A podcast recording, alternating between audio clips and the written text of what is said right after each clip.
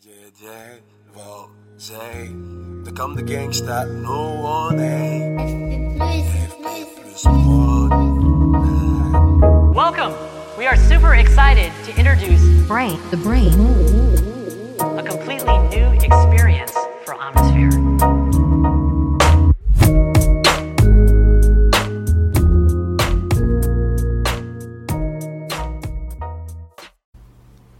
Salut tout le monde, bon retour dans les podcasts de l'antifragilité. J'espère que vous allez bien, j'espère que vous allez très très bien chers amis. Euh, bon ben voilà, on est passé à l'heure d'hiver, donc vous savez à quel, moment j'enregistre ce podcast, c'est-à-dire euh, sans doute deux mois avant qu'il soit publié sur internet. Je suis devant Interstellar, en tout cas l'OST, qui est euh, donc pour ceux qui connaissent une OST de Hans Zimmer, compositeur absolument incroyable et pour un film non moins incroyable. Vraiment, c'est c'est l'un des films, euh, en tout cas, c'est le film des, ces 10-15 dernières années qui m'a le plus marqué, que j'ai préféré. Et euh, il est pas loin, à mon avis, d'être mon film préféré ever. Euh, en tout cas, dans le top 3. Vraiment, un film, film monument, qui a plusieurs niveaux de lecture, qui a vraiment, qui explore toutes les les facettes de l'humain, c'est-à-dire euh, la relation familiale, mais aussi euh, la survie, le professionnel, l'humanité en tant que globalité, l'humanité en tant qu'individuel. C'est euh, très très fort. Et puis euh, les images sont magnifiques, les musiques sont superbes. Vraiment, il y a, il y a pas grand-chose à jeter dans ce film-là. Donc, euh, j'écoute cette musique ce matin. Si de temps en temps YouTube nous envoie des pubs, vous vous étonnez pas, hein vous avez l'habitude des pubs de YouTube. Euh, donc, euh, donc voilà, on est parti ce matin avec en fait un, épisode du podcast de, l'antifragilité qui m'a été un peu imposé, en tout cas beaucoup beaucoup inspiré, parce que coup sur coup j'ai eu la même réflexion de deux personnes différentes. Vous savez que je, je crée mon école et qui, qui ouvrira ses portes au- en septembre 2022, le centre naturopathie et Hormez. Si vous voulez candidater, les, candidatures sont évidemment ouvertes toujours. Euh, le lien est, dans la description du podcast. Et, euh, et hier, j'ai commencé par euh, faire une, une interview donc euh, téléphonique d'une personne qui veut rejoindre l'école. Et voilà, entretien téléphonique.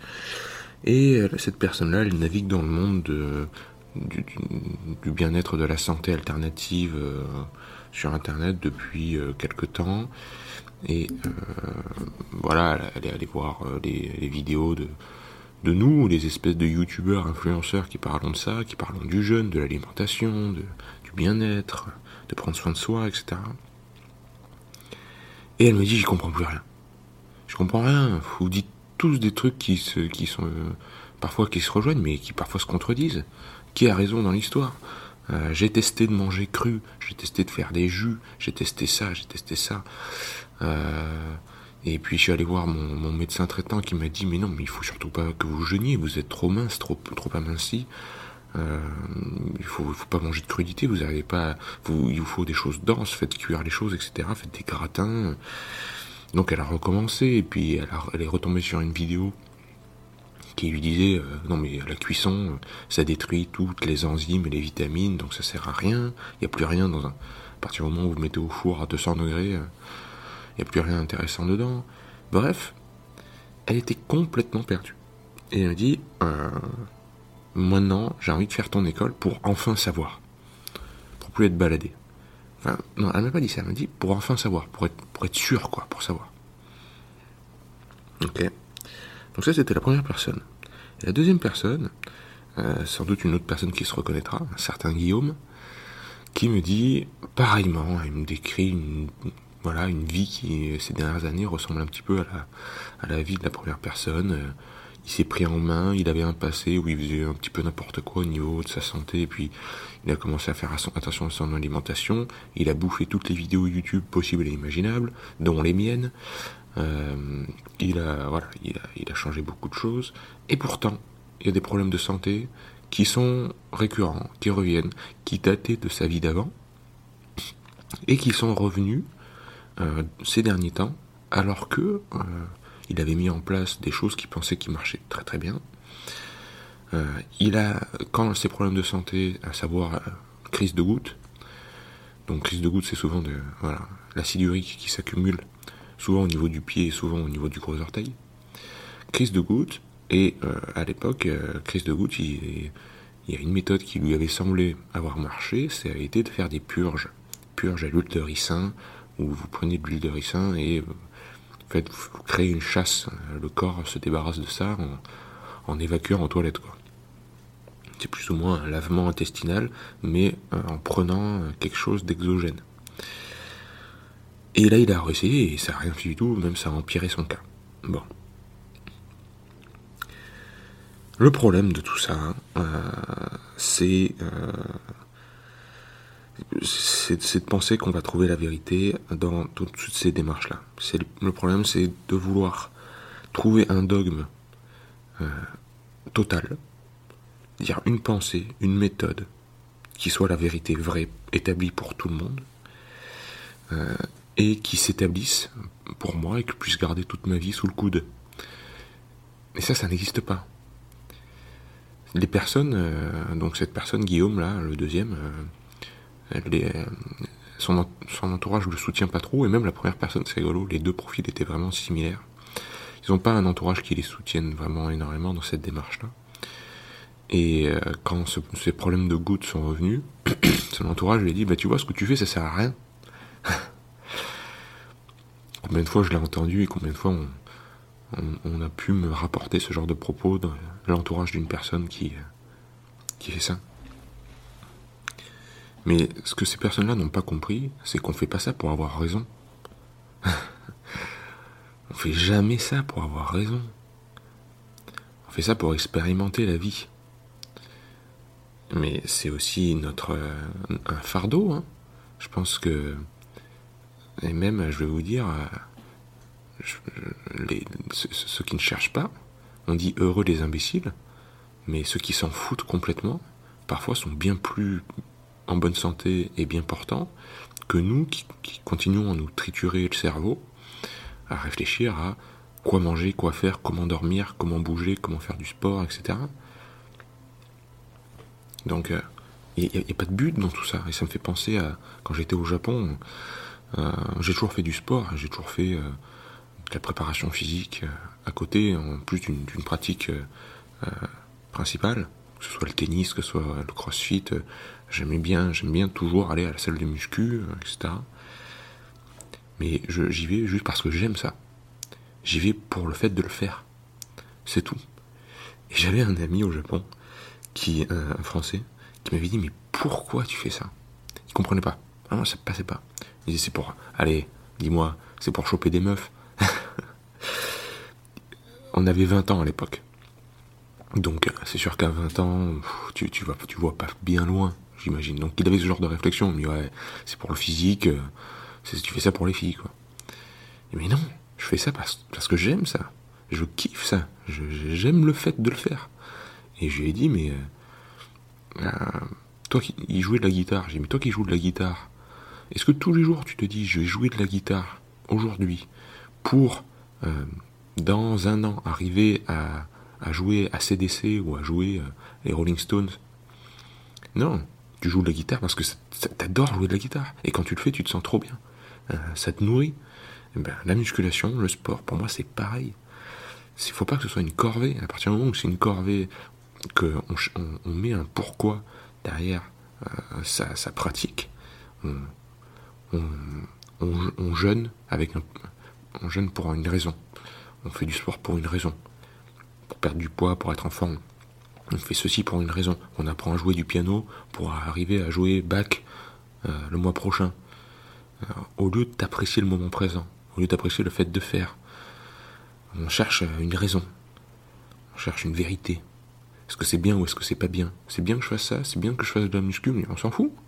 Qu'est-ce que ça veut dire, bien ou pas bien Il n'y a que le juste. Est-ce que c'est approprié? Est-ce que c'est juste? Demande-toi si, si c'est approprié ce que tu es en train de faire là.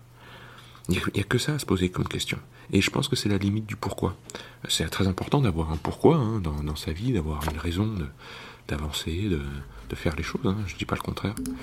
Euh, mais le pourquoi doit rester à sa place et ne doit pas être un objectif en soi. L'objectif, c'est de vivre. Si vous mettez le pourquoi en, tant- qu'objectif, ça voudrait dire qu'on pourrait rater sa vie, ou réussir sa vie. On pourrait passer à côté de sa vie. Ça, c'est vraiment des concepts qu'il faut zapper. hein. Vraiment sortir du, du 21e siècle ou du 20e siècle, hein, c'est ces idées préconçues là. Réussir sa vie, euh, qu'est-ce que ça veut dire cette histoire? Il n'y a pas à réussir ou à, ou à échouer. Il n'y a qu'une vie à vivre. C'est libérateur comme pensée, ça. Il faut vraiment sortir de ça. Donc, c'est idem pour.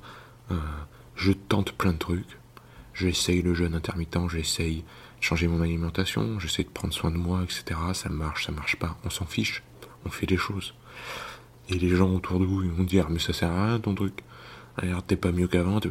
Ouais, mais la différence entre vous et moi, c'est que le moi, je l'ai fait. Ça, c'est une phrase prononcée par euh, Gérard Depardieu dans le film Christophe Colomb euh, de. Ah là là. Bon, vous, vous- retrouverez le ré- réalisateur, je sais plus qui c'est. Un réalisateur très connu. Christophe Colomb, euh, avec Depardieu. Donc, il est aidé. euh, toute sa vie, il veut aller, traverser l'océan pour aller découvrir euh, pour rejoindre les Indes. En faisant ça, il va découvrir évidemment l'Amérique, mais euh, il veut partir à l'aventure. Toute sa vie, toute sa vie, il veut partir à l'aventure. Il, essaie de convaincre l'Église, il essaie de convaincre les, mécènes pour avoir des fonds, etc. Il essaie de convaincre tout le monde. Allez, on y va, on y va, on y va. On monte une expédition, on y va. Et euh, à la fin de sa vie, il est, il miséreux. Tout le monde l'accable. euh, parce que ça a été un échec, euh, son truc. Il, est allé, il a essayé de con- construire une église, il a essayé de, vivre avec les aborigènes, avec les autochtones. Ça a fini en, en désastre, en guerre. Ils se sont tous entretués. Ils se sont échangés des maladies. Ils se sont, ils ont fait plein de trucs. euh, bon, la résultante pourrait être con- connotée comme négative. Et à la toute fin, il y a l'espèce de, de crétin euh, qui vient le voir et qui lui dit Mais votre truc là, vous voyez bien, ça servait à rien. Quoi. Vous êtes content de ce que vous avez fait? Et Gérard Depardieu, euh, donc Christophe Colomb, il est tout vieux. Et il dit Ouais, mais vous savez, la différence entre vous et moi, c'est que moi je l'ai fait. Toute sa vie, il a poursuivi son rêve. Toute sa vie, il a essayé. Ça rejoint une phrase que je vous avais prononcée dans ce podcast qui était euh, Une vie d'attente vaut quand même la peine. Passer toute sa vie à attendre, c'est-à-dire toute sa vie à chercher, toute sa vie à avancer, ça vaut quand même la peine. Même si on n'arrive jamais au bout, même si on n'arrive jamais en haut de la colline, même si on n'arrive jamais au bout on atteint son, un objectif, le fait de chercher, le fait d'avancer, c'est ça l'exaltation, c'est ça l'épanouissement. L'épanouissement, il est sur le chemin, est jamais sur le but à atteindre. Donc euh, voilà, si vous avez euh, euh, ces, hauts et ces bas, et Dieu sait si tout le monde en a, dont moi, hein, évidemment, quand vous êtes au fond du trou, quand vous, doutez, quand il y a des gens qui viennent vous rajouter des doutes, mais ton truc, tu vois bien que ça marche pas, c'est pas bon, pourquoi tu t'obstines dans cette voie-là, etc. Dites-lui que vous essayez pas d'avoir raison, vous essayez juste d'expérimenter. Vous essayez pas de convaincre qui que ce soit, vous essayez pas de trouver la vérité euh, universelle, unique, le truc qui serait juste. Laissez, ça aux zététiciens euh, actuels. Vous, vous essayez de produire un essai, une œuvre. Tentez les choses. Et ça, c'est beau. Ça, c'est louable. C'est, euh, tout simplement, c'est louable. C'est-à-dire, ça, ça vaut des louanges. ça vaut d'être passé à la postérité comme expérience, comme retour d'expérience. euh, L'information sans doute la plus pertinente qui soit, le retour d'expérience. Et euh, ce qui nous pousse à, avoir cet état d'esprit ouvert, total, surtout pas cloisonné par des limites, et qui rejoint cette phrase de, de T.S. Eliot, qui est un, poète que Idris cite souvent. Et T.S. Eliot, il dit Oh, do not ask what it is. En anglais, ce qui, ce qui donne Oh, mais ne demande pas ce que c'est. Ah, C'est-à-dire, quand vous arrivez dans un, un nouvel environnement, un nouveau sujet, euh, une nouvelle tâche à accomplir, vous interagissez avec une nouvelle personne, allez-y tel un vase vide. allez-y tel un récipient neutre, qui n'a rien reçu, qui n'a pas de préjugés, qui n'a rien. Et qui ne demande pas, mais qu'est-ce que c'est hein, T.S. Eliot, il dit Oh, do not ask what it is. Et Idriss a mis cette phrase, donc je parle d'Idriss Aberkan, il a mis cette phrase euh, en haut son, de chaque page de son livre qui s'appelle I, son livre de poésie, son recueil de poésie. Cette phrase est en haut de chaque page. Parce qu'en fait, son livre, c'est un essai. Même son œuvre, tout ce qu'il essaie de nous transmettre, ce sont des essais. il, tente, des choses, il tente des réflexions, il tente des choses nouvelles. Il essaie de s'émanciper des dogmes et d'aller plus loin. Donc il tente. Sans doute que dans 20 ans, il dira Ah bah ça c'était faux, ça c'était vrai, mais il tente. Et pour pouvoir aborder son œuvre, dont son livre I, qui est vraiment à chaque page, bah, il tente une nouvelle notion, il tente de casser un carcan, d'aller plus loin, etc. Il faut vraiment avoir, se rappeler cette phrase de T.S. Eliot et de se dire j'arrive sans préjugés, j'arrive neutre. J'arrive tel une éponge qu'on a essorée et qui est prête à recevoir, sans demander qu'est-ce que c'est. Explique-moi pourquoi. Euh, sans juger. Tout comme une personne qui expérimenterait, euh, les deux personnes dont on a parlé en début du podcast, qui feraient leurs expérimentations, je ne s'ils m'expliquent leurs échecs et leurs réussites, je ne vais porter aucun jugement, je vais juste recevoir les informations de manière neutre et les laisser faire leur propre cheminement. Ce que je vais essayer de transmettre dans l'école, c'est cette euh, philosophie. C'est-à-dire euh, uniquement apprendre aux personnes qui fréquenteront l'école à avoir des lunettes, des prismes pour regarder le monde qui les entoure d'une manière globale et surtout pas apprendre des techniques, apprendre des règles, apprendre des nouveaux dogmes. La naturopathie, c'est surtout pas un dogme. La naturopathie, c'est une science de l'observation de la nature. C'est-à-dire observer la nature pour se rapprocher, pour réintégrer l'être humain euh, en son sein, parce que c'est son environnement naturel, c'est son environnement premier. Et on a sorti l'être humain de cet environnement-là, ce qui, crée des pathologies, des problèmes de santé. C'est uniquement ça. Donc on s'inspire de la nature pour tout, même au niveau philosophique. Euh, donc c'est le dogme qui casse les dogmes, la naturopathie. C'est ça que j'aime.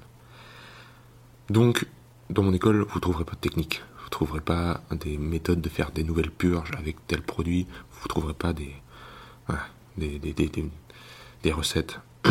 surtout pas. C'est surtout pas ça qu'il faut chercher. Il faut juste pousser les gens vers plus d'autonomie et de connaissances et d'envie d'expérimenter cette vie qui nous est donnée, ce cadeau qui nous est donné. Maintenant, sans se poser un milliard de questions. Voilà, chers amis, il est 6h19, donc euh, je suppose que hier il était 7h19, puisqu'on a changé d'heure. Ça veut dire que ce soir il fait nuit à 17h, c'est quand même dingue. Mais bon, c'est comme ça, on s'adapte. Notre horloge circadienne et notre noyau suprachiasmatique fera fera le job. C'est dimanche, profitez de votre dimanche. Si vous écoutez ça un dimanche, évidemment. Lisez One Piece, parce que maintenant One Piece, les chapitres sortent le dimanche. Big up à mon pote Jérémy, euh, qui se reconnaîtra, qui sera un futur élève de l'école. Plongez-vous dans les œuvres comme Interstellar, comme euh, la pop culture, comme certains mangas qui, des bandes dessinées, qui peuvent vous transmettre tellement, tellement plus, parce que ce sont des œuvres où l'artiste a extrait une partie de, son esprit et a couché sur papier sous forme de dessin, sous forme de couleur, sous forme de musique, euh, sa pensée, ses émotions. Donc, euh, encore une fois, comme T.S. Eliot, observez ces, œuvres qui peuvent parfois paraître infantines ou, bien inintéressantes, avec un, un esprit, un réceptacle neuf, libre, neutre. Et peut-être que vous y trouverez une nouvelle forme de cheminement pour aujourd'hui. Allez, à bientôt dans les podcasts de l'antifragilité.